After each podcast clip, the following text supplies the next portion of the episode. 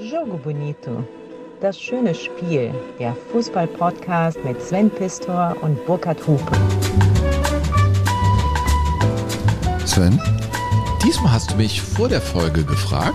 ob du noch einen Kaffee möchtest. Bei der letzten, Habe ich das nicht gemacht. als es nach Chile ging, Ich möchte, dass unsere Beziehung wachsen kann. du machst was dran. Auch der Kirschsaft Ja? hat oben auch keinen Schimmelteppich drauf. Nein? Ist immer noch wahrscheinlich eine Flasche ich, für weiß, 5 Euro. ich weiß aber nicht, warum der kein aber Schimmelteppich diesmal hat. Kirsche. Ja. Burkhard, heute unser Thema. mm, Ich habe erstmal noch eine Frage an dich. Du, Ausnahmsweise. wüsstest du eigentlich, kommt wieder die Wusstest du eigentlich Kategorie? Wusstest du eigentlich, dass Ottmar Hitzfeld und Uli Hoeneß mal zusammen in einer Fußballmannschaft gespielt haben? Kannst du ein Ja, bisschen VfB leiser, schlürfen, bitte? Moment, der, der, der Hönes hat dann in Nürnberg und nicht in Stuttgart gespielt. Der, der Hitzfeld nie in Nürnberg. Der war ja vor allem Ja. beim VfB Stuttgart als Stürmer unterwegs. Ja, weißt du es oder weißt du es nicht? Ja, lass mich doch mal, gib mir doch mal Da- da- Zeit da- hier. Ja, du weißt es ja nicht. Nee. Du weißt es nicht, oder? Hat was, Hitzfeld und Uli Hoeneß? ja, es hat was Nee, mit der heutigen Folge zu tun. Hüben wie drüben. Also deutsch-deutsche Fußballgeschichten. Ahnung. Also wenn ich eines mit der DDR nicht verbinde, dann den Kapitalisten Uli Hoeneß. Aha. Aber Ja. wird eine große Rolle spielen heute in, Echt? in dieser Podcast-Folge auf jeden Fall. Und die Antwort, Ottmar Hitzfeld und Uli Hoeneß spielten 1972 zusammen in der deutschen Olympiamannschaft Mhm. in München Was? gegen die DDR in Ja. der Zwischenrunde, verloren mit 2 zu 3. Die DDR zog ein ins Halbfinale und Uli Hoeneß und Ottmar Hitzfeld schossen die beiden Tore für Deutschland. Das gibt's ja gar nicht. So ist es aber. Und wir sind in der DDR der 70er Jahre. Das war das Bild, was gezeichnet wurde vom Arbeiter- und Bauernstaat. Und das war die Hymne. Lass uns das doch akustisch mal aufmachen. Auferstanden aus Ruinen. Eine wunderbare Hymne. oder? Auftragsarbeit vom Politbüro Echt? in den späten 40ern. Ja.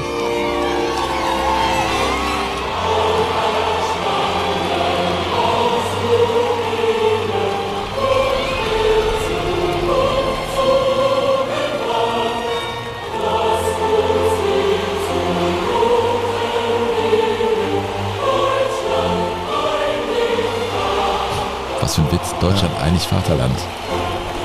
Also ich muss sagen, dass ich die musikalisch immer besser fand als die, als die westdeutsche Hymne, muss ich sagen. Also die westdeutsche ist auch schön, die macht auch was mit mir, gerade bei Sportereignissen.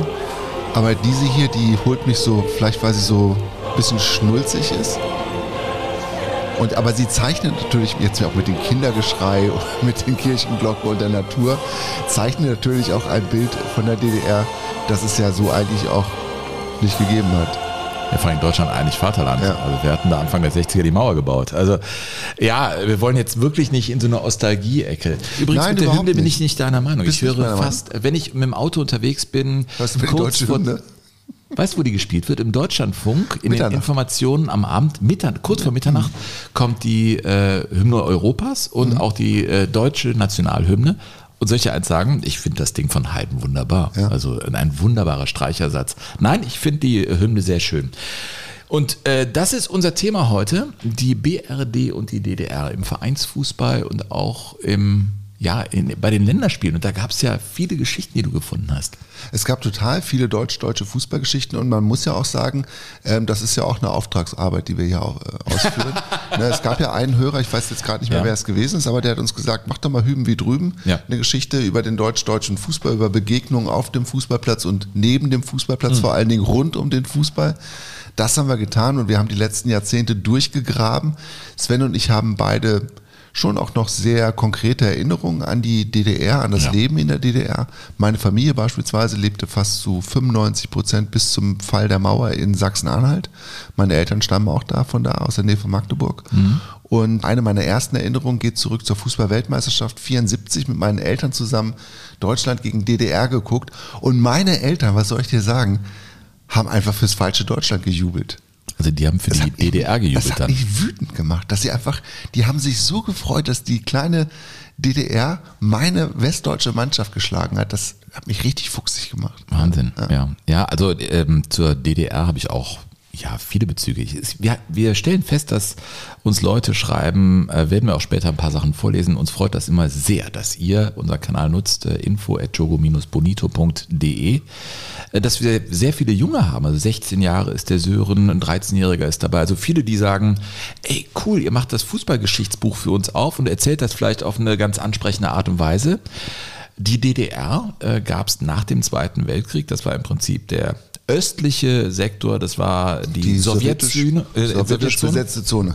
die den Fußball als solchen erstmal in dem Verein zerschlagen haben. Das war ja die Doktrin der, der Sowjets zu sagen, wir zerschlagen erstmal alles bisher äh, Gemachte im, im Fußball und gründen neue Betriebssportgemeinschaften. Das war ja so die, die große Agenda. Und meine Erinnerung an die DDR ist auch, ja, eine mit äh, Klassenfahrten. Wir hatten Verbindungen zu Ostfamilien, haben da immer Pakete rübergeschickt. Äh, Das, das war ja so, zu Weihnachten schickte man da Pakete und meine Eltern haben dann immer so Losungen, so christliche Blättchen da reingesteckt. Das war eher, das war Ja, ja, subversiv schon. das war subversiv, wenn man so will. Ne? Und wir hatten eine Familie aus äh, Ostdeutschland dann in der Wendezeit bei uns und ich habe immer die DDR und die Bundesrepublik äh, in der deutsch-deutschen Geschichte sehr, sehr spannend gefunden. Deswegen freue ich mich auf die Folge heute und ja, man ist so versucht, alles zu erzählen, man kann es gar nicht alles Ja. erzählen. Aber ich, das jetzt, wo du das mit dem Päckchen erzählst, Mhm. wir haben tatsächlich zu Weihnachten äh, ein Päckchen von drüben gekriegt. Echt? Ja, und äh, zwar immer mit Baumkuchen. Mit Baumkuchen aus der DDR. Und ich sage dir, Mhm. das war das Leckerste, was du als Kind essen konntest. Es war, das gab es mit Zitrone, mit dunkler Schokolade und mit heller Schokolade. Und Baumkuchen aus der DDR war so etwas Feines, das habe ich bis heute so, und diesen Geschmack habe ich bis heute nie wieder gefunden. Ja. Bei mir war dann 1987, zwei Jahre vor dem Mauerfall, noch die obligatorische Klassenfahrt nach West-Berlin, äh, wo man dann im Big Eden, glaube ich, äh, immer eingeladen wurde als Klasse. Da war über die Disco auf dem Kurfürstendamm. Da und da fuhr man einen Tag, ja, sind wir nicht mir war reingegangen. das nicht so. Aber ich war total stolz, so einen Flyer da mitzunehmen vom Kurfürstendamm, ja natürlich. Und dann waren wir einen Tag noch äh, in Ostberlin, also Friedrichstraße dann rüber, obligatorischer Tausch, Zwangsumtausch, ne? die wollten Habt ja Schallplatten Devisen. gekauft da? Ja, wir haben einfach Würste gegessen ohne Ende. Man wurde das Geld nicht los und äh, ich erinnere mich, dass mich total verwundert hat, dass die Münzen so leicht waren. Genau. Die waren, das war Al- Aluminium, ne? Ja, das war ganz leicht, das Geld. Und wir sind es nicht losgeworden. Wir konnten es nicht alles ausgeben da drüben. Aber bevor wir hier so in so eine Ostalgie-Nummer kommen und das so reinkippt und wir gleich noch was von Rotkäppchensekt erzählen und wie toll das alles war, es war ein Unrechtsstaat Ja. und äh, Erich Mieke spielte eine zentrale Rolle. Er war Fußballfanatiker mit seinem BFC Dynamo im Jahn Sportpark haben sie gespielt. Die waren Serienmeister in der ausklingenden DDR. Uns spielten eine fürchterliche Rolle. Wir werden heute auch über Lutz Eigendorf sprechen, wo sich bis heute hartnäckigst das Gerücht hält, dass die Stasi ihn um die Ecke gebracht hat, nachdem er in den Westen geflohen ist. Diese Geschichten erzählen wir. Und Erich Mieke, Chef der Stasi, ganz schlimme äh, Behörde, also Staatssicherheit. Staatssicherheit, hatte einen letzten Auftritt in der DDR-Volkskammer im Jahr des Mauerfalls 89 und das spricht für sich. Wir haben, Genossen, liebe Abgeordnete, einen außerordentlich hohen Kontakt mit allen werktätigen Menschen. In überall. Ja, wir haben einen Kontakt, ja, wir haben einen Kontakt, ihr werdet gleich hören. Ich liebe, ich liebe doch alle, alle Menschen. Ja. Ich liebe doch, ich setze mich doch dafür ein. Ja. Ja. Das ist natürlich. Der Äh, König der Spitzel. ja, genau. Und äh, sein äh, BFC Dynamo war ja äh, vor allem in den letzten Jahren der DDR immer im Wettstreit mit einer Mannschaft, die heute noch viele Menschen bewegt. Dynamo Dresden. Alle wollen ins Stadion rein. Klasse, Burkhard. Da ist es doch.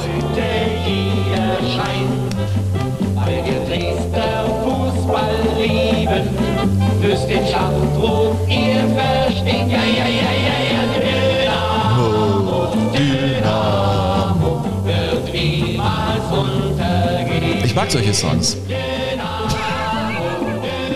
Die Texte sind so einfältig, die könntest du geschrieben haben, ehrlich gesagt. Ja, warum nicht? Ja, ist Ja. catchy. Ich find's gut. Ja, du bist auch catchy. Du bist so catch me if you can. Hüben wie drüben unsere Folge heute. Burkhard, wie, wie gehen wir vor? Was würdest du vorschlagen?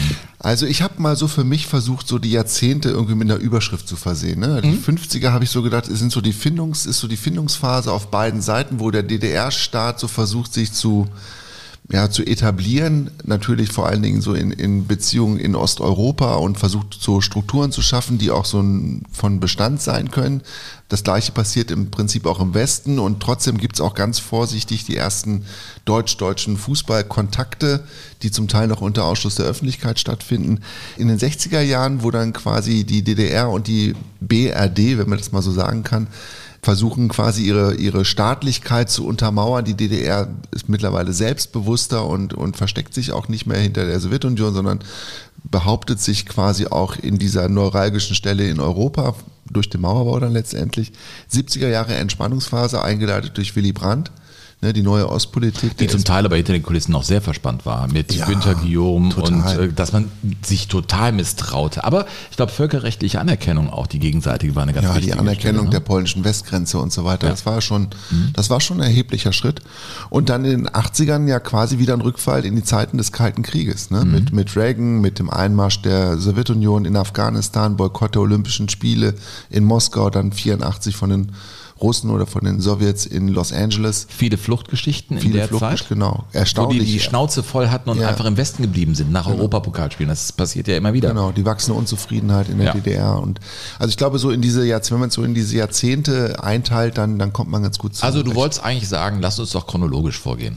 Ich glaube, dass das Sinn macht. ja, ich glaube auch. Wenn man zu sehr hin und her springt in den Zeiten und zwischen den Spielen mhm. und zwischen den Akteuren, glaube ich, dann kommt man ein bisschen durcheinander. Das das ist so. Und am, am Ende münden wir in einem Spiel, das völlig bizarr ist. Am Tag vor der Wiedervereinigung, am 2. Oktober 1990, spielte tatsächlich Borussia Dortmund in Chemnitz. Also äh, Chemnitz hieß ja Die ganz lange FC. Was? Nein, Europapokal. Europapokalspiel. Europapokalspiel, die spielten ja. am Tag, ja, werde ich dann später noch Sven, erzählen. Ja, was ja, für ja, ein ja. Cliffhanger.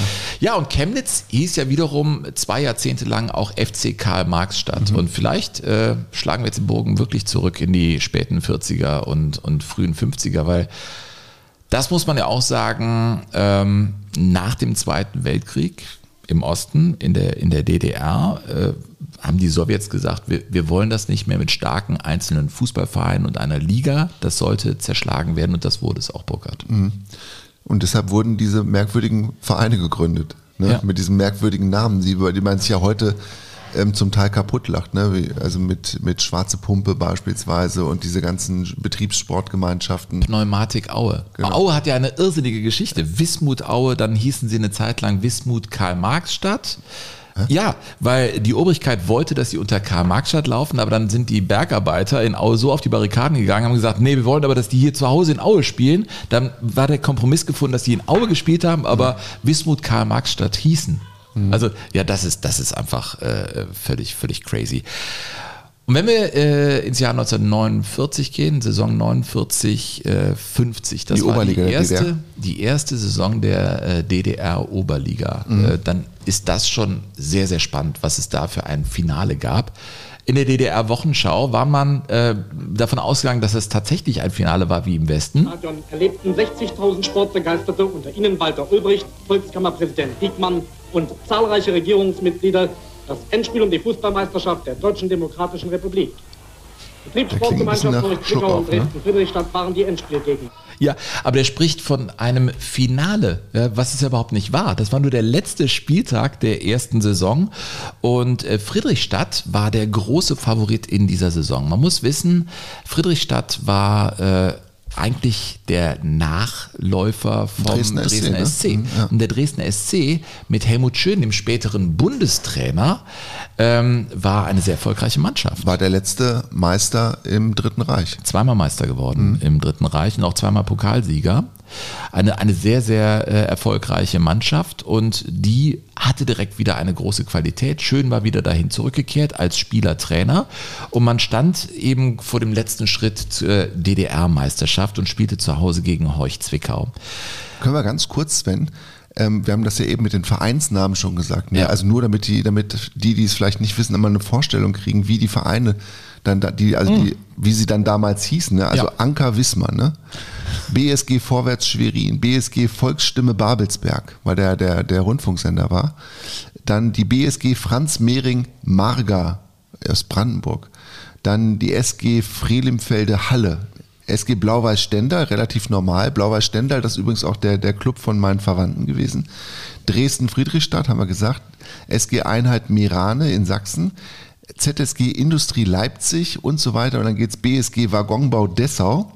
Und dann eben als letztes noch die ZSG Horch Zwickau. Horch Zwickau, Horch. Ähm, August Horch. August Horch, äh, eng verbunden mit Audi, Mhm. eigentlich Horch, Audi, ne, mit dem Lateinischen. Ich glaube, du hast da mal ein wunderbares Zeitzeichen zu diesem Thema gemacht auch, ne? Ja, bei mein allererstes. Ja, ja, also so. Ähm, und diese ZSG Horch Zwickau stellte sich wirklich zusammen aus äh, Arbeitenden äh, aus Zwickau, die dann in der Automobilindustrie zusammen waren. Und das war ja natürlich ganz nach der Idee der neuen DDR-Obrigkeit. Die DDR in der Form gab es seit sieben Monaten. Jetzt hatte man dieses Finale und Horch Zwickau. Im Tor stand einer wie Max Hofsommer. Der war ein sehr lautstarker Typ, aber war auch Kraftfahrer. Und er fuhr einen seiner Verteidiger, Manfred Fuchs, der war nämlich Abteilungsleiter, aber auf dem Platz hat der Hofsommer dem Fuchs erzählt, wo er da lang zu laufen hat. Und das war natürlich, ich sag mal, in so einer romantischen Verklärung, Der Grundgedanke des Sozialismus. der Grundgedanke des Sozialismus, ja, dass es im Prinzip, dass alle eigentlich gleich sind. Und so war es eben, dass Walter Ulbricht, der war übrigens noch nicht äh, bei diesem letzten Spiel dieser Saison äh, Generalsekretär des Zentralkomitees der SED, was ja der wichtigste Posten war damals.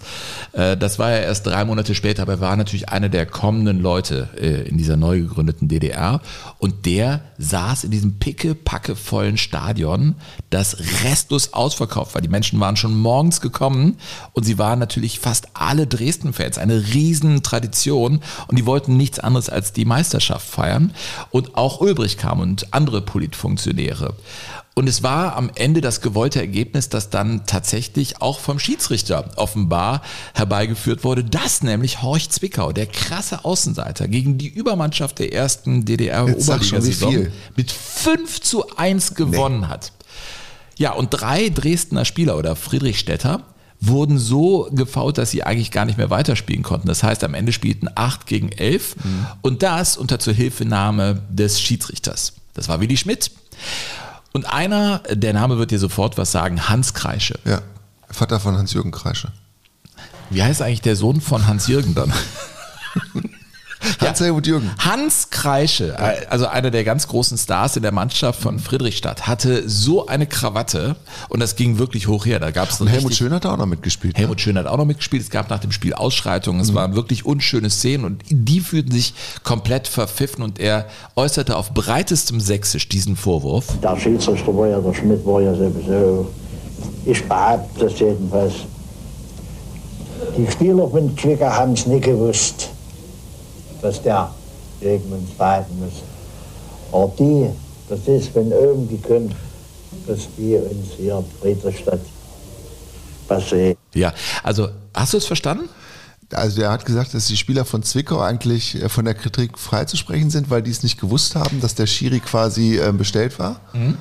Und ähm, dass die von oben quasi gesagt haben, wie das Spiel ausgehen muss und der Schiri musste gehorchen. Ganz genau so ist es. Ja, ja.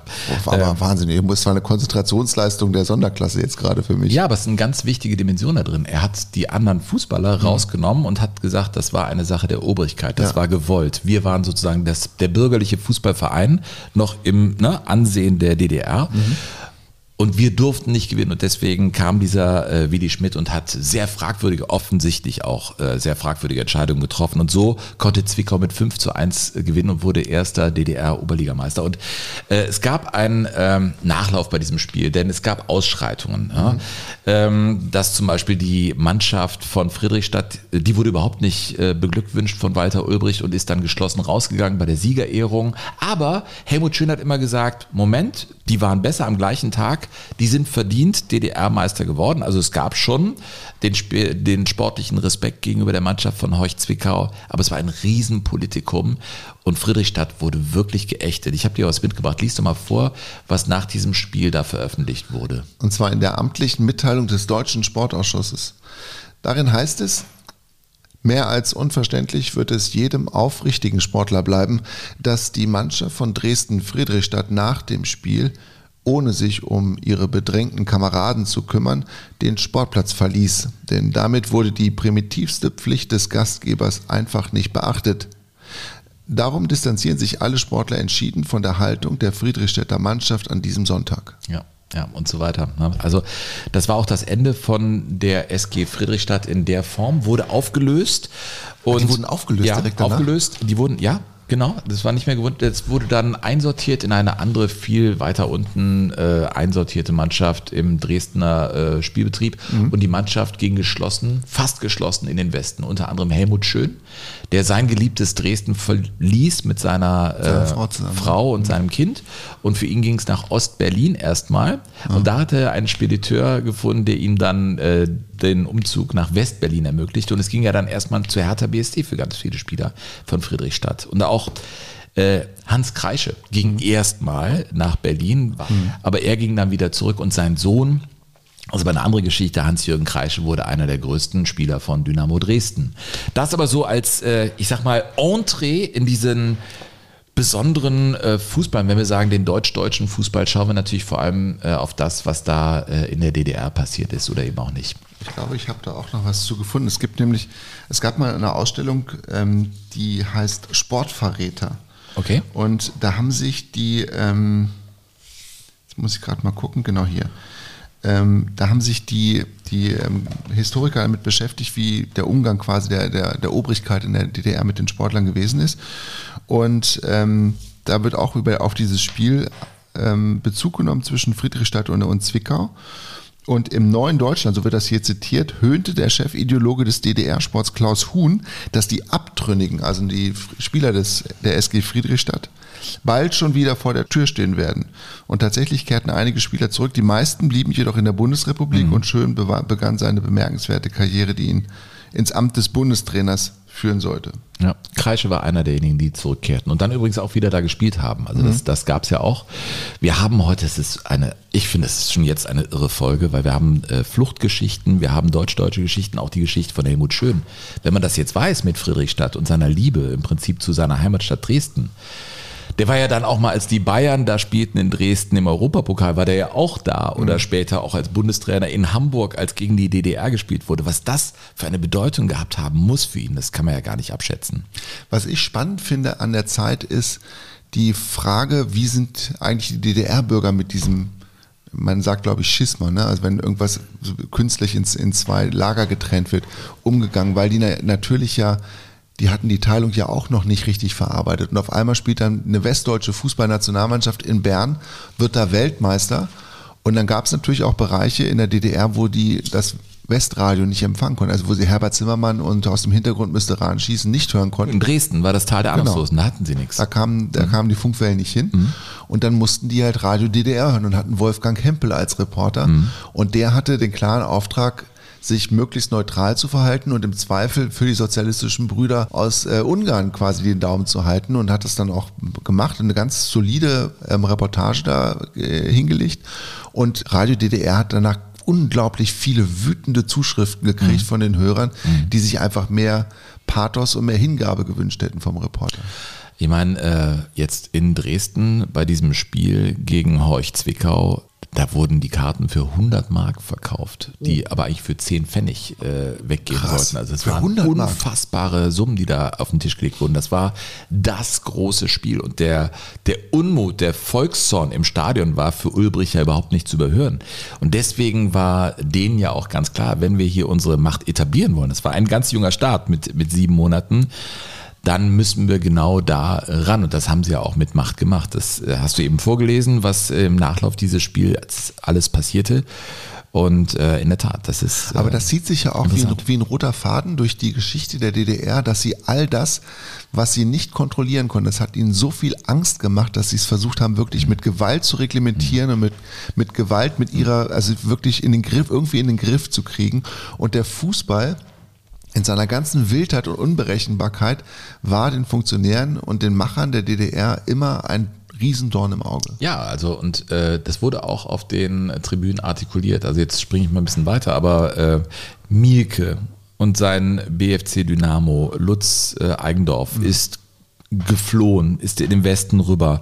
Und als dann Dynamo äh, Berlin spielte, äh, skandierten gegnerische Fans, äh, wo ist denn der Eigendorf? Ne? In, in der DDR, da braucht es ja auch schon Mut, äh, sowas zu formulieren. Weißt du, was die auch gesungen haben? Willst du in den Westen Ja. stürmen, musst Das du bei. Dynamo stürmen. Das habe ich auch gelesen, unglaublich. Also ne? das heißt, Ja. dieser Fußball auf den Tribünen mit den Schlachtgesängen hatte dann etwas, ich sag mal, Befreiendes, ne? kollektiv Aufständiges. Ne? Ja. Und das finde ich ist das, das finde ich ist das, wenn man das so alles so ein bisschen versucht runterzubrechen, das ist das eigentlich Interessante am DDR-Fußball und am Fußball an sich, dass der Fußball sich aber in seinem Kern bewahren konnte, finde ich, weil er einfach etwas Anarchisches in sich trägt, der Fußball, was du mit keiner Ideologie irgendwie in den Griff kriegen Mir kannst. kommt gerade der Gedanke, was da in Katar auf den Tribünen dann passiert. Ja, wird nicht passieren. Ja, schade. weil es andere Fans sind, Sven, die da sein werden. 50er Jahre. Also äh, Spannend, schön spannend, spannend. und viele andere sind also rüber in den Westen und äh, wir sind in einer sehr spannenden deutsch-deutschen Phase. Es gab ja auch den Aufstand in der DDR. Äh, es gab die 50er Jahre, es gab das Wunder von Bern. Ja, wir kraulen weiter. Aber Weißt du was, bevor wir das machen, sollten wir vielleicht nochmal kurz auf Reaktionen kommen. Mhm. Oder? Ich finde, so ein Anfang ist gemacht in diesem Hüben wie drüben Thema, aber wir haben so viele Zuschriften bekommen, Burkhard. Äh, die wollen wir einfach euch mitteilen. Und ein wichtiger Hinweis, ich werde es am Ende nochmal sagen. Jogo Bonito goes live on stage. Und zwar freuen Burkhard und ich, wir freuen uns sehr darüber, dass wir im Rahmen des Köln Comedy Festivals, das ist nicht irgendein Festival, das ist echt ein fettes Ding, ähm, mit Jogo Bonito eine Podcast-Live-Veranstaltung haben. Und zwar äh, am 29. Oktober um 21 Uhr im Hallmackenreuter. Wenn ihr nicht aus Köln kommt, das ist äh, im belgischen Viertel ein Top-Laden und wer da hinkommt, kann danach noch Downtown Köln sehr, sehr viel Spaß haben. Burkhard und ich treten da auf. Äh, und zwar um 21 Uhr am 29.10. Tickets gibt's äh, bei der Köln Comedy direkt, also comedy.cologne ist diese äh, Adresse oder bei svenpistor.de werden wir den Link auch reinstellen. So groß ist der Laden nicht, also wenn ihr Lust habt, dann holt euch da die Tickets und ein Anfang ist gemacht. Wir gehen also tatsächlich mit Jogo Bonito live auf die Bühne. Ja, eine Ausnahme gibt es und zwar für Harry Hanke. Harry Hanke? Harry Hanke muss sich keine Karten besorgen, weil der kommt auf die Gästeliste Ja. mit zwei Karten, weil Harry war gestern hier. Harry hat mir ein Buch Was? vorbeigebracht und ich war aber Ist noch. der jetzt echt hier gewesen? Er war hier, hat bei meiner Tochter hat er das, hat das Buch abgegeben, die Fußball-Weltmeisterschaft 1966 aus dem Blickwinkel der DDR. Hier, gekauft irgendwo an der Ostsee auf dem, auf dem. Trödelmarkt und hat mir noch einen ganz netten Brief dazu geschrieben. Harry, vielen Dank, die Umstände sind wirklich ein Wahnsinn. Ich bin sehr gerührt und freue mich äh, darauf, dass wir uns dann im Hallmackenreuter kennenlernen. Das ist äh, fast, es wird golden gewesen sein, jetzt ist es mittlerweile so goldbraun. Und äh, das ist die Fußballweltmeisterschaft England 66. Und das ist so in Stoff eingebunden, Ja, also ist ganz- richtig ganz edel. toll, ja. Mhm. Und das ist in der DDR gemacht worden, das Buch.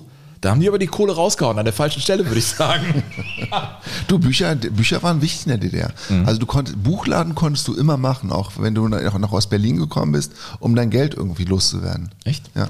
Äh, wir haben äh, Zuschriften bekommen, Burkhard. Ja. Ähm, und vielen Dank an dich, weil du bist derjenige von uns beiden, der da in der Regel auch ähm, die Antworten schreibt. Ja, ich, ich muss vorweg schicken, ich versuche wirklich jeden ähm, so schnell wie möglich irgendwie gerecht zu werden. Wenn, wenn mal irgendwie einer durchrutscht, bitte ich das nachzusehen, weil es wirklich sehr, sehr viele sind mittlerweile, aber es können noch mehr werden. Also das möchte ich auch an dieser Stelle. Wer jetzt denkt, auch naja, wenn ich schon so viel kriegen, brauche, doch mach das bitte. Ja, und auch ich bleibe ja auch dabei. Ich bin ja der Vertriebsassi von uns beiden. Äh, Gibt uns gute Bewertungen bei Apple und Co., weil nur so kriegen wir das Ding richtig nach vorne gebumst. So, äh, jetzt du? Ja, ich muss, äh, das ist, die erste Mail ist direkt so eine lange. Warte, soll ich Musikteppich drunter Ja, legen? mach mal, Weil das ja. macht's irgendwie, ich bin ja Moderator, weißt du, das Ja. macht's immer ein bisschen entspannter. Also die erste, die erste ist von Holger Alex. Das ist im Prinzip eine ausgearbeitete Hausarbeit. ja, du hast drei Minuten jetzt. Ja, also wir lassen den Anfang, ich soll ich den Anfang weglassen, also, wo quasi erzählt wird, dass wir super sind. Ja. Ne, wir sind super, super, super und dass wir, dass wir einfach super sind. Mhm. Aber das, das stimmt ja auch. Das muss man ja auch sagen. Es hat noch keiner geschrieben, dass er uns scheiße findet. Es wäre fast Und das erfrischend. ist, nein, das, ich möchte das nicht hören. Ne? Nee, weil wir es nicht sind. Ich habe aber schon, weißt du, fast 30 Jahre im Radio auf dem Buckel, das hört man auch immer wieder, dass man irgendwie auch kacke ist. Ja, aber also ich hab, muss sagen, das macht Jogo für mich auch so besonders. Also jetzt auch wirklich, ich bin jetzt seit 35 Jahren im Beruf und habe noch nie so viel positives Feedback gekriegt. Ja, das, ich auch nicht, Das macht ich mich schon, das macht schon was Das liegt aber nicht mir. an uns, sondern am Fußball. Auch da muss man das. Auch da ist es der Fußballburg. Holger, ernsthaft. Holger Alex, Ganz ernsthaft. ja, Holger Alex sagt, ganz unten sei für ihn eine ganz, er hat unheimlich viel Nettes geschrieben, Holger. Ich habe mich schon dafür bedankt, weil das wirklich ganz bezaubernd ist, was du hingeschrieben hast. Und ganz unten hat ihm einfach sehr, sehr gut gefallen und großen Spaß gemacht, weil ja, die großen Geschichten oft im Tragischen verborgen liegen. Und da hat er ja recht. Ne? Die Tragik gehört einfach zum Fußball dazu. Sonst, wenn es die Tragik nicht gäbe oder die Möglichkeit des Tragischen, dann wäre der Fußball auch nicht so besonders. Und ähm, er sagt, dass es womöglich auch damit zusammenhängt, dass er Anhänger von Eintracht Braunschweig und vom FC Magdeburg ist. Ne? Zwei stolze Vereine, die dem ganz unten in den letzten Jahren immer näher waren als dem oben. Ich fühle mich so verbunden. Ja, ja, ja, ja. Und äh, ja, DDR-Fußball, dem werden wir ja nachkommen, hat er sich gewünscht, machen wir. Ne, Joachim Streich, der leider verstorben ist in der Zwischenzeit, ähm, könnte sicherlich auch mal eine Da Rolle habe ich eine spielen. Idee, weil wir, da haben wir darüber diskutiert, wir hatten heute kein langes Frühstück, Mhm. aber ein kleines. Und da habe ich gesagt, Burkhard, weil wir haben uns ja beide mit der deutsch-deutschen Geschichte auseinandergesetzt und in, speziell mit dem DDR-Fußball. Ich würde den immer wieder gerne äh, machen und ich würde da sehr, ehrlich gesagt von Ikonen ausgehend auf den DDR-Fußball blicken wollen. Ja. Also dass wir eine nur Dixie nennen oder eben Streich oder so Mhm. und von da aus uns ausbreiten auf den DDR-Fußball. Ja. Weil ich finde es so spannend, aber das wäre vielleicht ein sinnvoller Anknüpfungspunkt. Ja, ich habe noch ein bisschen drüber nachgedacht. Ich glaube, wenn man, ähm, das hat Holger auch hier geschrieben übrigens, wenn man so eine Folge Ikonen nennen würde und würde dann, macht dann quasi. So eine Ikonenreihe? Ja, macht dann so eine Ikonenreihe und macht dann aber nicht so jetzt nur den einen, sondern Finde ich auch gut. So irgendwie so dann wie. Weil die haben ja für verschiedene Vereine gespielt, verschiedenes Ja, erlebt und so dabei wie wir das dann. mit Eusebio beispielsweise gemacht gut. haben und dann irgendwie eine, eine Folge mit, mit zwei oder drei Ikonen, wo wir uns dann irgendwie drauf verständigen. Können wir uns perspektivisch auf Dixie verständigen? Absolut. Okay, dann Dixie ist ja, unsere erste. to- Total spannend, ja. Es gibt Ich habe so viele Interviews, muss auch ein super netter gewesen sein. Ja, leider Werder- bei Werder Bremen ja nichts geworden. Ne? Nee, leider nicht. Mhm, ja. Achso, Musik muss ich wieder starten. Du bist ja, du kommst ja wieder hier äh, so weiter. Ja. Bist, du, bist du durch mit deiner? Ja, also wa- was er, wo er uns noch drum bittet, und das finde ich auch ähm, ganz cool. Ich, ich lese mal den, den Schluss vor. Ach, und da fällt mir zum Schluss gerade noch ein, das Thema Betriebssportgemeinschaften kam kurz zur Sprache bei euch. Ich wusste sofort, worum es geht. Aber das verträgt definitiv mehr Raum, auch diese sprechenden Namen wie Traktor, Chemie, Hatten wir doch heute. Lokomotive sind schon geil. Naja, und dann kann man ja auch schon einen Blick darauf richten, wie in der DDR ganze Vereine delegiert worden sind. Darüber haben wir jetzt auch schon mit Leipzig äh, beispielsweise schon gesprochen. Ja, Ne, oder Karl-Marx-Stadt. In der, der Derby-Folge Karl-Marx-Stadt jetzt. Karl-Marx-Stadt und Aue. Ne, oder Friedrichstadt jetzt. Wusste ich auch nicht. Ne? Ja. Also das ist schon, das ist schon wirklich ein super spannendes Thema. Ja. Und bitte räumt mit diesem Dörner Streich Beckenbauer Müller des Ostens auf. Also dass quasi Ja. Spieler des Ostens immer mit den Ikonen des Westens Ja. verglichen werden und dann quasi in einem Atemzug genannt werden. Nichts liegt uns ferner als Ja. das. Ja, Also dass wir das quasi fortsetzen, weil das sind, das sind Größen für sich. Aus, Genau. der, aus derselben Zeit zwar, aber Größen für sich. Ja, ich, ich glaube, Menschen, die uns jetzt hören und in der DDR aufgewachsen sind, wissen ganz genau, dass wir jetzt gar nicht so mit so, ja, so extra vorsichtig da rangehen, weil da, auch das ist ja falsch. Und äh, ich finde, Nein, das, das, ist einfach in uns drin. Wir sehen das, glaube ich, das ist einfach wir gucken so. einfach auf die Geschichte, wie sie ist und wie sie war und wollen sie einfach erzählen. Mhm. Sehr schön. Bist jetzt durch? Du hast vier Minuten jetzt schon wieder. Das Ähm, war aber nicht meine Schuld, Sven. Nein, ich habe immer dazwischen geblubbert. Sören Brüggemann, 16 Jahre alt, schreibt uns: äh, Hallo lieber Burkhard, hallo lieber Sven. Gerade sitze ich gemütlich in Österreich am Weißen See und genieße meinen Urlaub. Und was gibt es Schöneres, als dabei einen Knopf im Ohr zu haben und Jogo Bonito zu hören? Eure Folgen lassen mich den Fußball lieben wie noch nie. Ja. Da schreibt uns ein 16-jähriger Mensch, der noch viel mehr Jahre hoffentlich zu leben hat als wir beide. Das, das geht mir ehrlich gesagt jetzt unter die Haut, wo ich, Ja, ich finde es total cool, wo ich das hier dass, das, dass wir jetzt auch immer mehr Teenager im Ja. Prinzip kriegen, ja, Zuschriften von denen bekommen. wir die- müssten wahrscheinlich demnächst so das Werthers Echte irgendwie auspacken und, weißt du? du bist aber der Opa da. Ich bin der Opa, der, oh ja, komm mal her. Dann. Nein, so sind wir eben nicht und vielleicht hört er uns auch deshalb. Er hat auch ähm, definitiv inhaltlich äh, hier etwas äh, uns mitgeben wollen. Ich habe ein paar Wünsche und hoffentlich Anregungen für weitere Folgen. Da wäre zum Beispiel die Geschichte des Fußballs in England, weshalb ich mir eine Folge zu den Three Lions wünsche. Zum anderen fände ich eine Folge über ganz skurrile Schiedsrichter auch mal spannend. Schiedsrichter fände ich auch Ja, cool. Schiedsrichter haben wir ich kenne so überlegt, viele. ja. Wir haben jetzt bald auch wieder mit Lutz Wagner, der uns vorbereitet auf die neue Saison, wieder so ein Briefing, was, was den Regelkatalog angeht. Auch ich ein cooler mach Typ. das nicht mehr mit. Machst du es nicht mehr mit? Nein, ich halte das für völlig verfehlt, weil am Ende sowieso wieder irgendein Quark passiert und ähm, diese ganzen leichten Regelveräste. Es wird nicht besser. Ja, also er schickt äh, final noch, äh, bleibt am Ball mit all euren Podcast-Sendungen, Auftritten und was ihr auch sonst noch alles macht, um uns zu zeigen, dass der Fußball richtig geil sein kann. Liebe Grüße aus Aalen und momentan aus Österreich, Sören Brüggemann. Danke, Sören. das sind die Reaktionen bis hierhin. Wir haben noch sehr viel mehr und ein paar von den Zuschriften, da finden wir bestimmt noch Zeit zu im Laufe der Folge.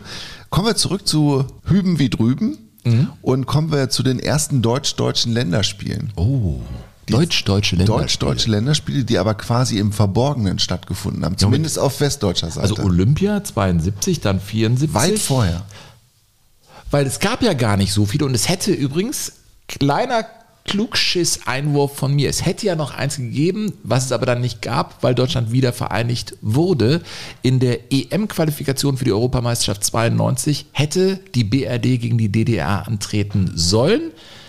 Tat es aber nicht, weil es die DDR nicht mehr gab dann. Weißt du, was mich jetzt an dem Satz am meisten beeindruckt hat? Sven? Dass er richtig war, ne? Dass der grammatikalisch komplett sauber war. Ja, äh, das ist etwas, ich weiß gar nicht. Ich habe in meinem Leben zweieinhalb Bücher gelesen, aber irgendwie klappt das. Ja, das war ganz toll. Keine Ahnung, wo das herkommt. Ja, super. Zeiten stimmten. Du Affe, jetzt mach mal weiter mit deinem Scheiß hier. Weißt du, ich bin halt hier auferstanden aus Ruinen, mein Freund, ja? Ja, lass, lass ruhig laufen, das, das Ja. passt schon.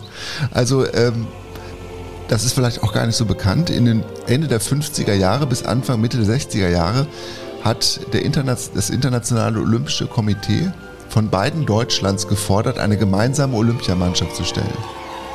Also da durften jetzt nicht irgendwie die Westdeutschen einstellen und die DDR einstellen, sondern die mussten eine gemeinsame stellen.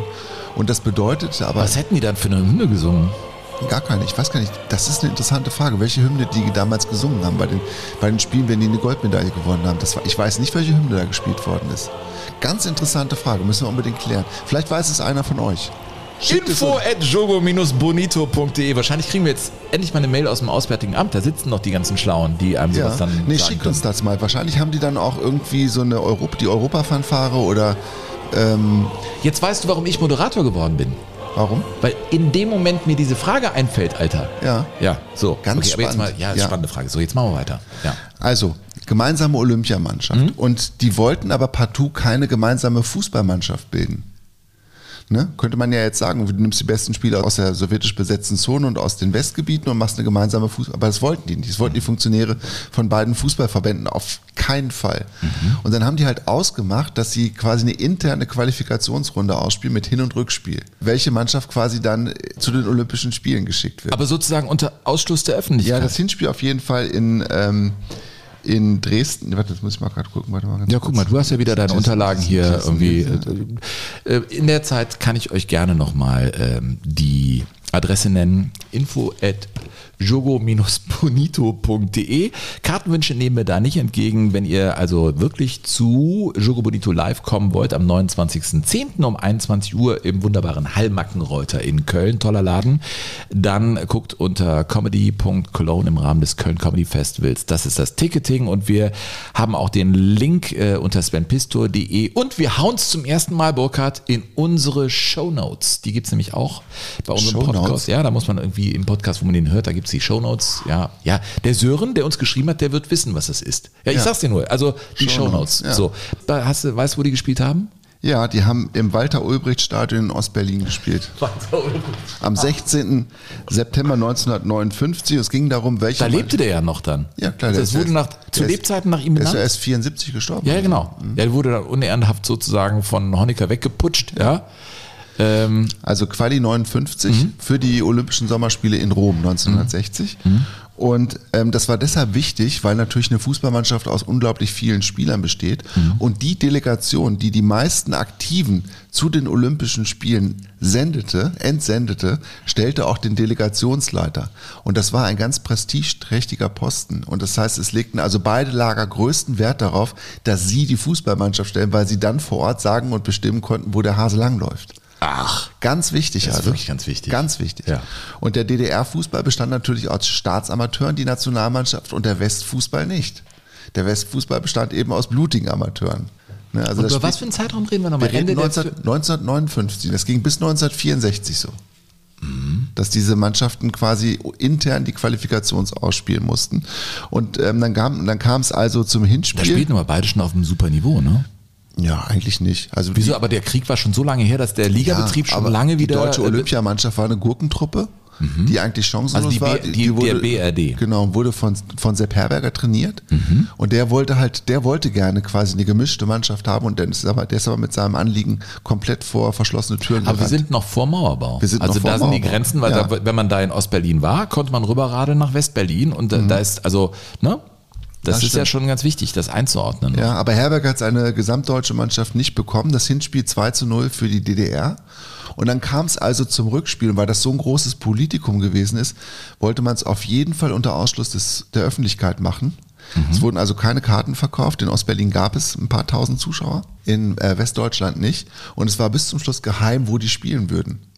Aber das war schon auch kalter Krieg zu der Zeit. Ja. Konrad Adenauer Ja, war. Bundeskanzler, äh, definitiv Anbindung an Frankreich, Eine, an die eine USA. super angespannte, die Kuba-Krise stand bevor. Also es war eine super angespannte. Er war gerade in der Sowjetunion gewesen. Ein paar Jahre vorher hat die letzten sozusagen nach Hause geholt. 55 Mhm. war das. Und ein paar Jahre später dieses Spiel. Also das ist ja schon irre, unter welchen Umständen das da stattfindet, ne? Ja, aber dass die geheim halten, wo die, wo die spielen würden, Mhm. bis, bis zum Spieltag. Da wurden also die Journalisten in das Büro des Westdeutschen Fußballverbandes nach Düsseldorf gebeten und da haben sie ihre Akkreditierung, ihre Eintrittskarten abgeholt und da wurde ihnen gesagt, wo gespielt wird. Aber was war denn zu befürchten, dass das dann... Äh, dass da Zuschauer hinkommen.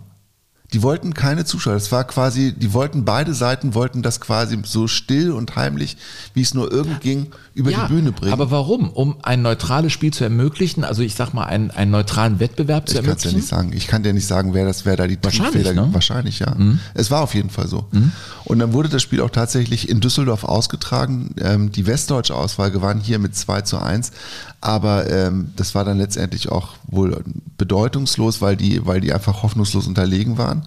Und in der Rheinischen Post stand nach dem Spiel, die Zuschauer, die nicht erwünscht waren, brauchten ihr Wegbleiben nicht zu bedauern. Es war ein Scheißspiel. Dann. Ja, klang so, ne? Hm? Und dann danach begann dann, danach begann dann sozusagen erst die richtige Qualifikation für die Olympischen Spiele in Rom und da Hm? ist die DDR dann gnadenlos gescheitert gegen Polen mit 0-3 und 1-3. Und vier Jahre später gab es dann dasselbe Prozedere nochmal, wieder so eine ähm, Qualifikation zwischen Ost und West. Und äh, damals gewann dann die DDR, setzte sich durch mit 3 zu 0 und 2 zu 1 und holt in Tokio dann Bronze mit 3 zu 1 im Spiel gegen, da kommst du nie drauf, nie. Ich gebe dir drei ganz exotische, okay? Ja. Drei ganz exotische. Ja. Ähm, Trinidad und Tobago, Guatemala oder die Vereinigten Arabischen Emirate. Vereinigte Arabische Ja. Emirate. Echt? Ja. Spiel um Platz 3 gegen die Vereinigten Arabischen Emirate. Habe ich aber auch nur deshalb erraten, weil ich es genauso aufbauen würde. Ich Ja. würde mir irgendwas anderes einfallen lassen und das Richtige am Ende nennen. Echt? Ja. Wahnsinn. Ja, das ist, das ist ja auch crazy.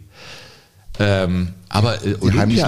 Olympia und Fußball ist natürlich auch, eigentlich ist das auch wiederum ein Thema. Ich meine, die Westdeutschen lagen sich 88 in Armen äh, wegen ihrer Bronzemedaille. Seoul, mhm. Frank Mill feiert die ja bis heute ab. Äh, aber die DDR war ja olympisch sehr erfolgreich. 76 Olympiasieger. 72 Bronze in München. 80, das war natürlich die Boykott äh, äh, oder das sind die Olympischen Spiele in Moskau gewesen. Da sind sie äh, Silbermedaillengewinner geworden, glaube ich.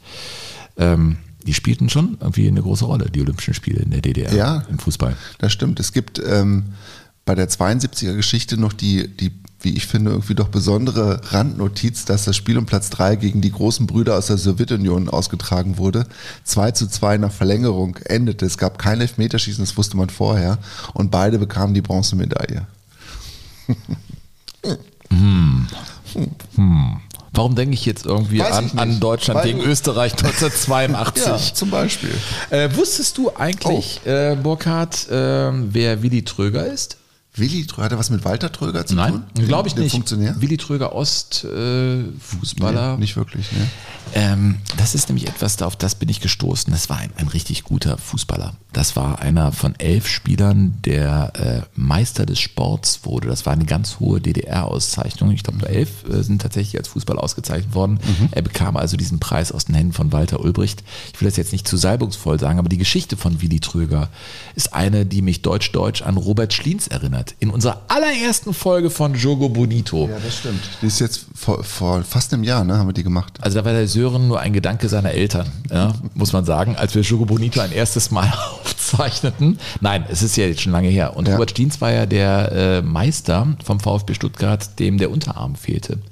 Den er aber nach dem Zweiten Weltkrieg, obwohl er Mhm. Der den Krieg, Arm so locker aus dem Auto hängen hat und einen Unfall baute. der fuhr ne? über die, über die Alp da, ne, Schwäbische Alb, und hatte einen, einen äh, LKW-Unfall und hat deshalb seinen Unterarm verloren. Ein Jahr nach dem Ende des Zweiten Weltkriegs, wo er selber an der Front gekämpft hat und die Backe durchschossen bekam Wahnsinn. und alles. Und dann verliert er da den Unterarm und wird aber dann noch, äh, und es gibt wunderbare Bilder von ihm mit der Meisterschale. Es ist eine ganz spannende Folge. Also wenn ihr die noch nicht gehört habt, die ist auch nicht so lang, die kann man mal zwischendurch so als, ja, damals war unser Richtwert äh, dreiviertel Stunde, vielleicht eine Stunde. Ja, die naja. kann man mal gut hören. Warum komme ich jetzt auf Robert Stiens bei Willi Tröger? Willi Tröger war bei äh, Wismut Aue ja, ähm, und spielte als Stürmer und war total erfolgreich. Hat in der Oberliga 237 Spiele absolviert, 114 Mal getroffen, war sogar einmal Torschützenkönig mit 22 Treffern Mitte der 50er Jahre. Und er bekam im Zweiten Weltkrieg als 16-Jähriger einen Granatsplitter in die Hand und die wurde ihm amputiert. Also ihm, fehlte eine Hand. Was natürlich als Stürmer etwas ist, wo du sagst, okay, das limitiert ihn vielleicht, aber dann äh, geht das. Aber bis dahin war er Torwart gewesen. Stell dir das mal vor. Der war also Torhüter, geht an die Front, verliert seine Hand, kommt zurück. Krass. Und wird dann und wird richtig dann guter Stürmer. Stürmer. wird richtig guter Stürmer, hat 14 A-Länderspiele und wurde dreimal DDR-Meister, einmal Pokalsieger. Und er war dann auch Teil der Mannschaft, die 1956, wir sind ja in den 50er Jahren, Mhm. im Leipziger Zentralstadion vor 100.000 Zuschauern gegen die Mannschaft vom ersten FC Kaiserslautern gespielt hat. Ach, Ja, zwei Jahre nach dem Wunder von Bern. Spiel des ersten FC Kaiserslautern. da war, das war doch dieses Spiel mit Fritz Walter, ne? Oder? Fritz Walter, Ottmar Walter flankt auf ihn und so, dass er ihn gar nicht mehr per Kopf erreichen Mit kann. Hacke. Und er macht sein wirklich, ich sag einfach mal, weltberühmtes Tor mit der Hacke, das vielleicht schönste Tor, was jemals Fritz Walter gemacht hat. Von dem es aber keine TV-Bilder gibt. Aber Fotos. Es gibt ein Foto, genau. Ja. Aber, man, aber man kann es Man sieht ihn aber artistisch in der Luft mit Ja. der Hacke, man glaubt es ja kaum. Ja. Und äh, der erste FC Kaiserslautern hat damit 5 zu 3 äh, gewonnen, zwei Mhm. Jahre nachdem eben Westdeutschland äh, Weltmeister wurde. Und bei diesem Spiel spielte eben auch Willi Tröger. Ich finde, bei diesen Recherchen, bei diesen Themen, stößt du auf so einen Namen Ja. und dann gehst du der Sache so ein bisschen Absolut, nach ja. und kommst irgendwie in ganz neue, interessante Höhlen. Das ist fast wie in so eine Pyramide reingehen. Man weiß gar nicht, was da drin ist. Man geht von Grabkammer zu Grabkammer. Ne? Also das finde ich, also Willi Tröger. Wahrscheinlich werden jetzt Leute hören, äh, diesen, diesen Podcast. Ja, Moment mal, wir wohnen doch eh schon die ganze Zeit hier, was weiß ich, wo in, in Dresden oder in Zwickau. Natürlich, er ist einer unserer Helden. Ich habe ihn jetzt neu kennengelernt. Ich finde die Geschichte einfach überragend. Ja. Wie jemand mitten im Leben sagen kann, okay, dann bin ich, ich kann nicht mehr. Ich, mir fehlt eine Hand, ich kann nicht mehr Torhüter sein, dann mache ich jetzt was anderes und man wird erfolgreicher Stürmer. Ich finde das total irre. Ja. Das wollte ich einfach nur mal an dieser Stelle erzählt haben. Das ist für mich auch so eine deutsch-deutsche Geschichte von, Ich von Willi Tröger und Robert. Schliens. Ich habe mal eine Reportage gemacht über einen einarmigen Handballtorwart, der mit einer Prothese gespielt hat auf der anderen Seite. In Dormagen, glaube ich, hat er gespielt. Das war auch spannend. Ein einarmiger Handballtorwart, wie Mhm. Ja. hat der das denn gemacht? Rein Der, hat mit dann? der hatte quasi eine Unterarmprothese und die konnte er mit seinem Oberarm bewegen und der hat quasi so. Weil beim, beim 7 Meter kann ich mir vorstellen, da brauchst du ja alles, um irgendwie auch aber der hat das hingekriegt. Das ist schon bestimmt fast 20 Jahre her, aber das war, das war, habe ich mal eine Reportage gemacht über den. Es ist beeindruckend. Ja, also die, diese Episode wollte ich an dieser äh, Stelle einfach mal äh, einstreuen. Kommen wir noch zu weiteren Reaktionen, Sven. Ähm, Du merkst auch, dass wir jetzt schon eine Dreiviertelstunde auf der Uhr haben. Kommen wir zu ne? Dennis aus der Pfalz. Ja, Dennis aus der Pfalz sagt, dass wir sozusagen das einzig wahre Schätzchen in der mittlerweile doch sehr großen Podcast-Wüste für ihn geworden sind. Und er ist als Fan des ersten FC Kaiserslautern, fühlt er sich sehr gut bei uns aufgehoben und abgeholt. Und er sagt, wann immer wir über den Konfettiregen nach großen Meisterschaften lästern, fühlt er sich komplett verstanden und findet das auch cool, dass wir auf Political Correctness scheißen. Oh, Herr Hupe nutzt das Wort. Ja. Scheißen. Ja. Kann man doch mal. befreiend irgendwie. Ich Total. finde das Wort total schön. Ich finde Scheiße super. Ja. Also, es macht mich Ich, wenn deshalb liebe ich das ja auch so, dass wir hier einfach das, weißt du, was wir sonst nicht machen Laber nicht, jetzt mach mal weiter hier. Ja, jetzt mach, Hast doch du mal, schon? mach doch mal langsam. Und der hat gesagt, dass er es cool fände, wenn wir wirklich mal eine Folge am Betzenberg machen würden, in der der erste Bitte. FC Kaiserslautern In der Ronny Hellström-Loge, die gibt's nämlich da. Ach, ehrlich? Ja, die gibt's da. Ich würde super gerne beim ersten FC Kaiserslautern in der Ronny Hellström-Loge äh, mal eine Veranstaltung machen. Wenn das jemand hört in der Pfalz, bitte, wir kommen sofort.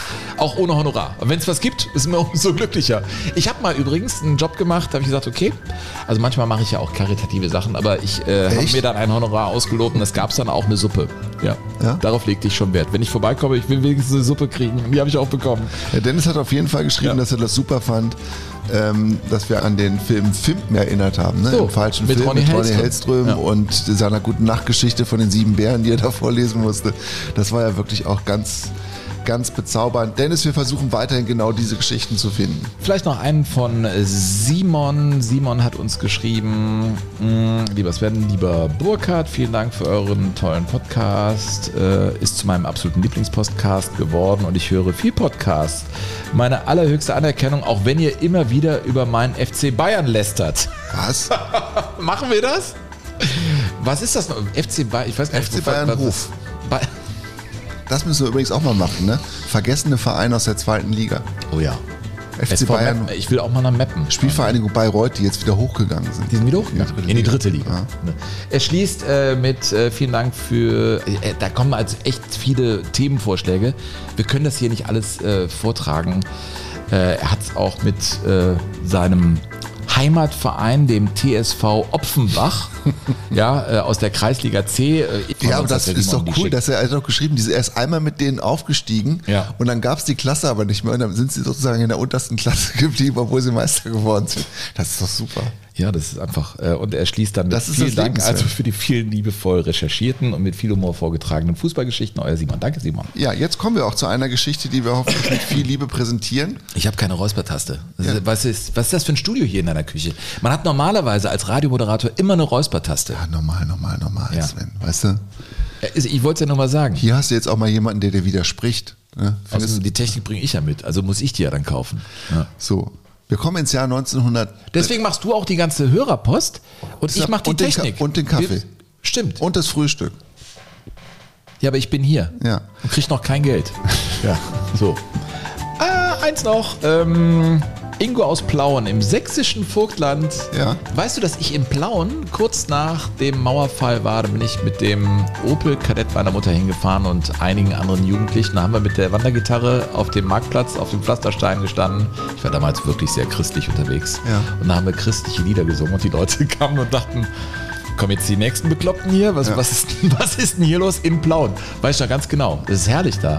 Und der Hattest schreibt, du auch so Lat eine Latzhose an ich habe Hauptsache und so ein Musik. und fliederfarbenes Hemd? ich hatte, Hattest nee, du da noch Haare? Ich, habe hatte so viele Haare. Fragen nur auf einmal, Sven. Ich hatte Haare und es ging bei mir in alle Richtungen. Ich habe aber Musik gemacht und merkte, das ist ein Schlüssel zu den Mädels, die auch äh, mitgefahren sind. Deswegen war mir das ehrlich gesagt egal, was ich da singe. Ja, ich. Mhm. hatte eine gute Zeit in Plauen. Ähm, und er schreibt, hallo zusammen, mit wachsendem Vergnügen höre ich euren historischen Podcast. Insbesondere die Knochenbrecher-Folge war echt heißer Scheiß. äh, Gruß nach äh, Plauen und vielleicht, äh, Ingo, kommst du ja mal äh, ins Heimatgenreuter. Ich freue mich da total drauf. Ich bin gespannt, wer da überhaupt kommt. Ja? Ja. Ähm, Burkhard, ähm, hinein ins nächste Thema in unserer Folge Hüben wie drüben. Ja, und jetzt kommen wir zum ersten wirklich richtig offiziellen Fußballspiel zwischen zwei deutschen Mannschaften. 1973 im Herbst ist das gewesen. Achtelfinale, Europapokal der Landesmeister. Bayern München gegen Dynamo Dresden. Ein Spiel, das natürlich Schlagzeilen ohne Ende lieferte schon im Vorfeld. Ja, jetzt haben wir es. Spiegelstrich. Endlich. Ausrufezeichen. Das war zu lesen. Das haben die Zeitungen. geschrieben? Ja, Das war, jetzt haben wir das es war doch hier, das war doch die Zeitung, die die DDR mal in Anführungszeichen gesetzt hat. Ne? Wie hat die Bild-Zeitung Ja, klar. immer? Immer.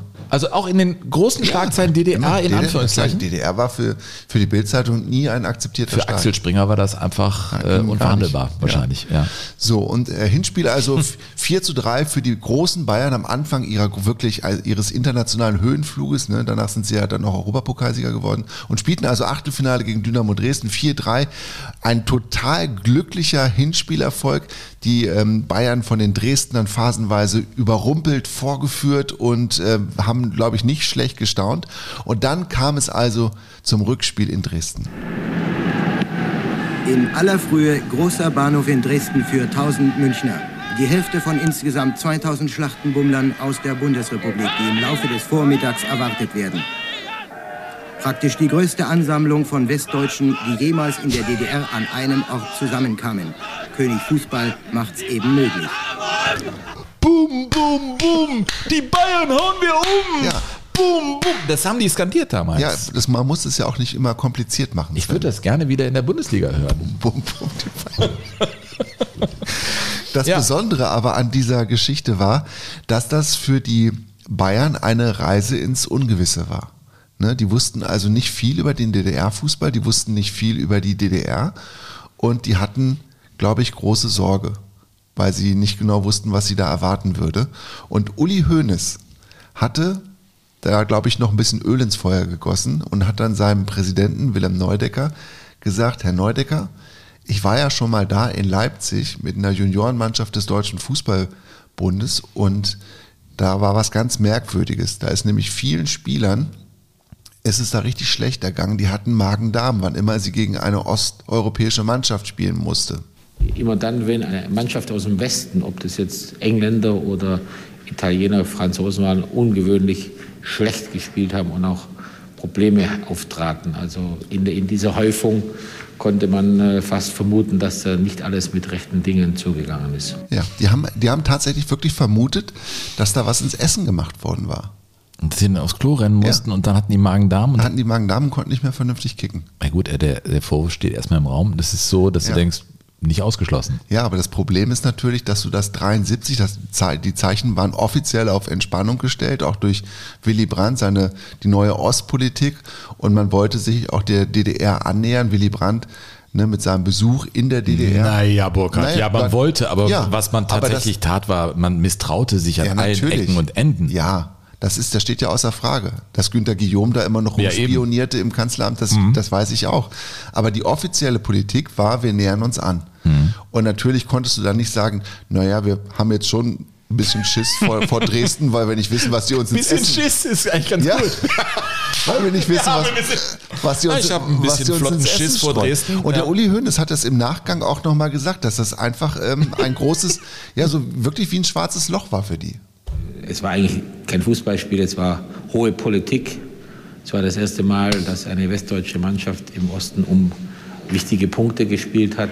Ja, und dann sind die also los und die UEFA-Statuten sahen vor, dass die quasi einen Tag vorm Spiel in Dresden Quartier beziehen mussten. Die Ja, ist Bayern. ja wegen heute auch ganz üblich, wegen Ja. der Pressekonferenz und allem genau, Abschlusstraining. genau. ja. So, und dann sind die also hingefahren vor. und dann in Hof, also an der Grenze, hat dann der Präsident des FC Bayern München, Wilhelm Neudecker, gesagt zum Busfahrer, so, jetzt fahren Sie hier rechts ran. Hier, Also hier in Schlag- West- Hof in Westdeutschland. In Westdeutschland. Ja. Hier machen wir jetzt Quartier. Und dann sind sie nicht weitergefahren und haben dann quasi noch in Bayern übernachtet. Aus Schiss vor den Köchen in Dresden. haben da also, also auch hier Abschlusstraining gemacht. Und das war natürlich ein Riesenskandal, weil Ja. das ganz kurzfristig war und Ja. niemand in Dresden, wo sich vor dem avisierten Hotel, dem Hotel Neva, eine so einer Bettenburg, eine Betonburg mitten in der Stadt, hatten sich natürlich hunderte Fußballfans der DDR versammelt, die mal einen Blick auf die berühmten Bayern werfen wollten. Und die warteten da und die kamen nicht. Die Bayern machten stattdessen Quartier in Hof und mussten jetzt aber irgendwie eine Ausrede finden, warum das so gemacht wurde. Ne? Und, und Udo Lattek beispielsweise, der Trainer des FC Bayern München, wurde dann nach dieser Geschichte gefragt, na, Herr Lattek, also es war jetzt irgendwie mit den ganzen 100 DDR, hunderten DDR-Fans, die da warteten auf sie und vergeblich und dann auch irgendwie traurig und sauer waren.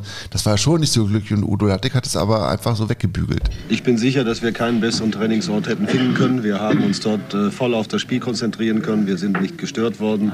Und in der gleichen Situation würden wir noch mal das Gleiche tun. Ja, klar. Ja, Udo Lattek. Und die offizielle Erklärung, auf die man sich dann verständigt hat, war, also warum die nicht anreisen konnten, die Bayern, ne, sie konnten ja nicht sagen, wir haben Angst, dass sie uns das Essen vergiften, haben sie gesagt, ähm, ja, wir, wir mussten das so machen, weil wir uns ja langsam auch diesen klimatischen Veränderungen anpassen mussten. Wegen des Braunkohletagebaus da oder was wir, in der Nähe kommen, von Dresden? Wir kommen ja in München aus der Höhe von 500 warte, ich habe es mir, ich habe es rausgesucht, von 519 Metern über normal Null auf 112 Meter über normal Null. Und da müssen wir uns schrittweise anpassen. Ja, klar. Ne? Wegen der, also die klimatischen Herausforderungen waren einfach enorm für den FC Bayern München. Und deshalb haben wir einen Hof Zwischenstation machen müssen. Nein, das ist die Bergsteigerkrankheit, die du dann bekommst. Wenn du zu schnell vom hohen Niveau runtergehst, dann Ja. ist es ganz, ganz komisch, ja. Ja. Aber Udo Lattek, Burkhard, wo du das gerade sagst, weil wir reden ja von deutsch-deutscher Geschichte und wir haben Leute, die sehr, sehr jung sind, die das hören. Ganz viele oder fast alle hatten ja eine deutsch-deutsche Geschichte. Udo Lattek äh, ist in Masuren geboren und dem ist natürlich sowas wie äh, die Bundesrepublik und die DDR historisch ein absoluter Dorn im Auge gewesen. Das war für die ein völlig unnatürlicher Zustand. Ich weiß, dass mein Vater zum Beispiel, der ist bo- geboren 38, die Wiedervereinigung, auch ganz besonders erlebt hat. Das ist für diese Generation nochmal eine ganz andere Nummer gewesen. Und deswegen war das ja für die völlig bizarr, zu einem Auswärtsspiel nach Dresden zu fahren. Das muss man immer wieder sagen.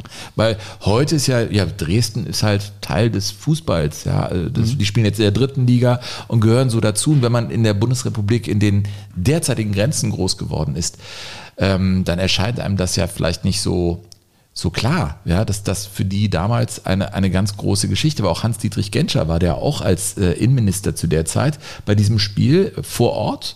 Und da gibt's ja Stasi-Protokolle, die irrsinnig sind. Die waren wurden natürlich auch total verfolgt während dieses Spiels, ne? Dresden gegen Bayern. Und da machte er sich einen Spaß draus und ging dann zu Fuß gegen das Protokoll zum Stadion und dann bekam die Stasi Probleme, den zu verfolgen und sie haben tatsächlich, und das liest man in den Berichten, für ein paar Minuten aus den Augen verloren und das wurde natürlich äh, notiert, weil ein Innenminister aus Deutschland, der überraschend dahin fährt, ähm, der war natürlich für die Stasi ein, ein Ziel. Ja? Oder auch Helmut Schön, wir haben die Geschichte heute schon erzählt mit ihm, der war auch da in Dresden und schaute sich dieses Spiel Genau. an, in diesem benannten Hotel und das waren natürlich irre Umstände, unter denen da Dynamo Dresden gegen Bayern München spielte. Ja. Und Helmut Schön wurde dann auch gefragt, Herr Schön, die Bayern konnten ja jetzt nicht rechtzeitig oder nicht so früh anreisen, weil sie sich langsam an das Klima in Dresden herantasten mussten, um hier auch bestehen zu können. Was halten Sie denn von dieser Erklärung? Und was sagen Sie dazu, dass der FC Bayern nicht kommt? Ja, was soll ich dazu? Ich, ich kenne die näheren Gründe nicht. Ich weiß nicht, was. Die sind klimatischer Art, beziehungsweise Ja, also die Höhe. wenn, wenn man glaubt, dass das richtig ist, dann tut man es. Ich, Sie hätten ähnliche Schlüsse nicht gezogen. nein, ich bin es gewöhnt, mit der Mannschaft zwei Tage vor einem wichtigen Spiel an Ort und Stelle zu sein und sich da zu akklimatisieren. Aber Ja, für die Staatssicherheit waren das aber nichtsdestotrotz, ich glaube, es waren für die auch Festtagesfan. Ich meine, du hast das ja eben schon Ja, die beschrieben. Aktion hieß übrigens offiziell Vorstoß. Vorstoß, mhm. Vorstoß. Es gab auch Vorstoß 2, ne? aber richtig. das war die Aktion Vorstoß. Ja, und das war die AGIT-Gruppe der Staatssicherheit, die dann auch quasi im Ort verhindern sollte, Ja. dass es zu Kontakten zwischen West- und Ostdeutschen kam. Ne, also sie haben also auch quasi dafür sorgen wollen, dass die Touristen, die Fußballtouristen aus dem aus Bayern, dass die irgendwie in Kontakt zur, zur Ostbevölkerung kommen, dass da irgendwas passiert, was sie nicht kontrollieren können. Haben sie nicht ganz verhindern können. Also es kam trotzdem zu menschlichen Begegnungen tatsächlich. Und sie haben im Vorfeld dieser Spiele, das hat sie aber auch durchgezogen in den weiteren Jahrzehnten, dass sie die Spieler, die betroffenen Spieler aus den, aus den Clubs immer wieder auch politisch geschult haben. Dass die also sich auch komplett abgrenzen, auch in ihren es Interviews und Statements also komplett abgrenzen von dem, was im bezahlten Fußball so Usus ist. Und die Mannschaftsbesprechungen waren dann nicht so wichtig. Und dann kamen die Bayern aber nach Dresden, weil am Spieltag mussten sie ja irgendwann anreisen und sind dann auch in dieses Hotel Neva gekommen und ein paar hundert Fans waren dann immer noch da. Und dann sind die also ins Hotel rein und dann hat sich im Prinzip im Nachhinein hat sich bestätigt, dass die Bayern mit, mit all ihren Bedenken recht hatten, weil dieses Besprechungszimmer, in dem dann die Taktik besprochen wurde, die Mannschaftsaufstellung bekannt gegeben wurde, war natürlich komplett verwanzt. Und als dann Latte gesagt hatte, wer spielt wie gegen wen, wurde das natürlich mitgehört. Dann wurde die Aufstellung, die taktischen Dinge wurden dann einem Motorradfahrer quasi gegeben. Der ist dann losgedüst zum Stadion und hat es dann dem Trainer von Dynamo Dresden überreicht, damit er sich rechtzeitig darauf einstellen konnte. Mit dem Motorrad? Mit dem Motorrad, mit dem Boten wurde das geschickt und der Trainer von Dynamo Dresden, Walter Fritsch, wusste also Bescheid, konnte sich dementsprechend einstellen, konnte aber nicht verhindern, dass die Bayern dann im Spiel selbst relativ schnell mit 2 zu 0 führten, aber Dynamo hat das Spiel dann zunächst einmal gedreht und dann zwischenzeitlich sogar den Treffer zum 3 zu 2 erzielt. Das klang so im westdeutschen Fernsehen. Tja, meine Damen und Herren, 3 zu 2 für Dynamo. Nach diesem Eckball, der sehr weit hinausgespielt wurde und diesem Drehschuss aus gut 20 Metern. Entweder war Sepp Meier die Sicht verdeckt, auf alle Fälle aber reagierte er viel zu spät. Torschütze Häfner. Das waren zwei Treffer innerhalb von vier Minuten. Das sieht nicht gut aus für den deutschen Meister aus München. Das ist Live-Reportage, ne? das ist also jetzt kein Rückblick. Und äh, dann gab es zum Glück noch Gerd Müller, der es 3-3 gemacht hat und so sind die Bayern dann eine Runde weitergekommen, sind dann gleich wieder zurückgefahren, wieder nach Hof. Naja, aus Sicht der Bayern zum Glück. Ne? Also es Ja. werden jetzt Dresdner zu sagen, oh. Ja, und man sagt aber bis heute, dass Dresden eigentlich in beiden Spielen die bessere Mannschaft war. Und dass sie einfach ähm, aber dann im entscheidenden Moment nicht die Qualität hatten, diese Überlegenheit auch durchzuspielen, durchzuhalten. Also das waren schon zwei sehr enge Nummern. Dann kamen die zurück und machten also ihr Bankett, aber natürlich wieder in, in Westdeutschland. Und dann wurde in diesem Bankettraum, wurde dann Franz Beckenbauer gefragt, wie er denn den DDR-Fußball so einschätzen würde. Wenn man den Maßstab von Dynamo Dresden äh, hernimmt, dann äh, kann man sagen, dass die DDR-Fußballer doch mit zur europäischen Spitze gehören. Ja. Auf jeden Fall. Und ich glaube, da hat er nicht übertrieben. Ich meine, wir haben ja eben schon darüber gesprochen, was für eine Rolle die DDR bei Olympia beispielsweise gespielt hat, dass sie da reihenweise Medaillen abgeräumt haben, auch Olympiasieger wurden dann 1976 in Montreal.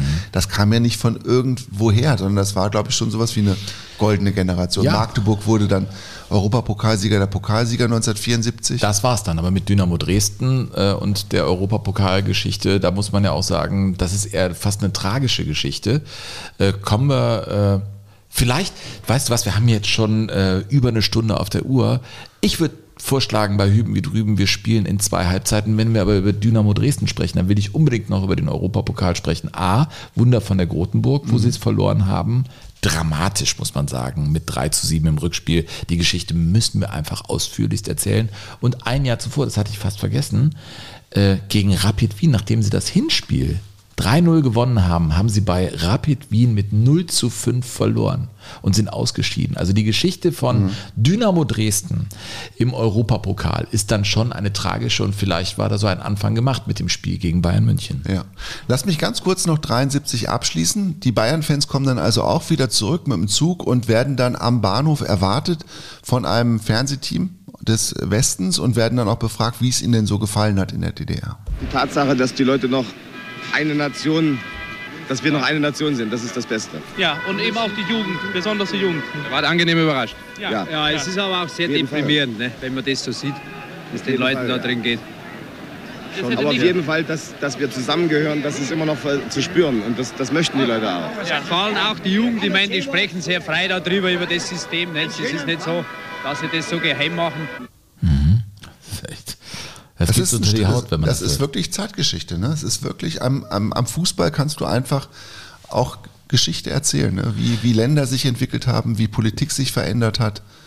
Super spannend. Es ist eigentlich ein, großes Missverständnis und großes Verständnis füreinander. Es ist irgendwie so alles in Ja. dem zu hören, was die so gesagt haben nach ihren. äh, Es erinnert mich total an Reiseschilderungen. meine Familie. Also wenn wir Familienbesuche hatten, wir haben, es war für mich immer merkwürdig, dass wir eine Sprache sprechen, dass wir eigentlich eine Familie sind und dass wir trotzdem irgendwie nicht zueinander finden und nicht zueinander kommen können. Nicht, zumindest nicht so, wie wir das eigentlich wollen.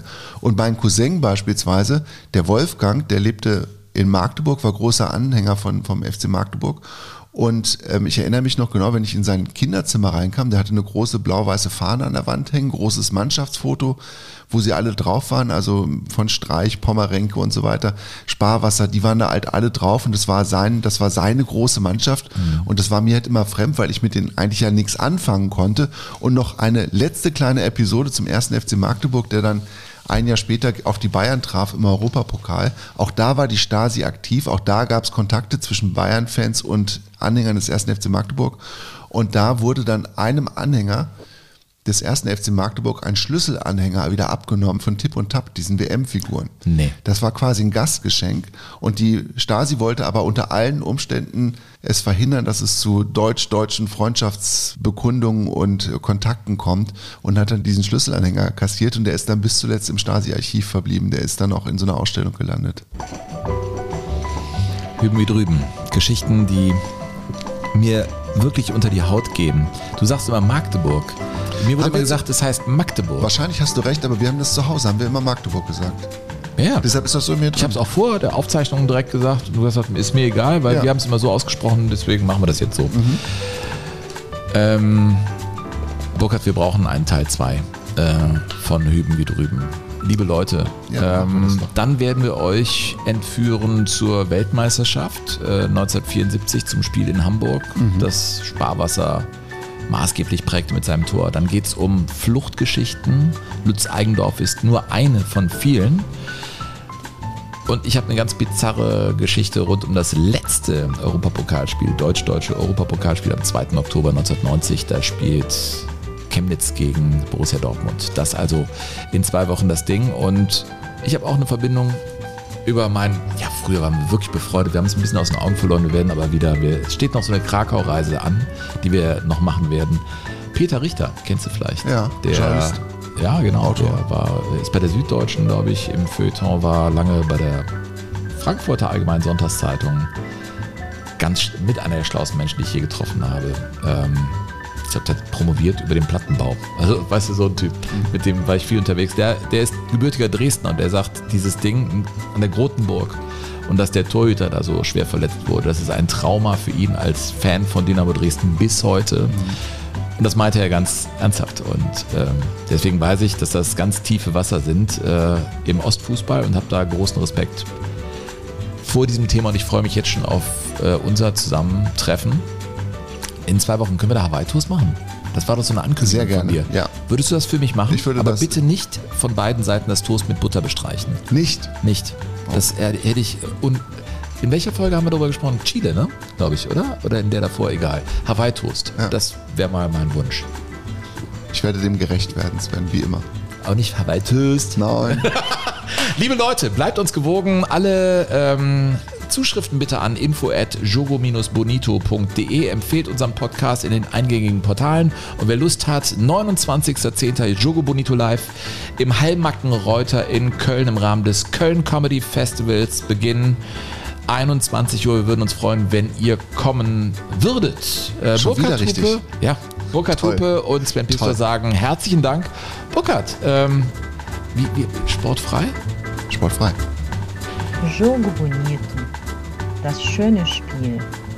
Der Fußball-Podcast mit Sven Pistor und Burkhard Hupe.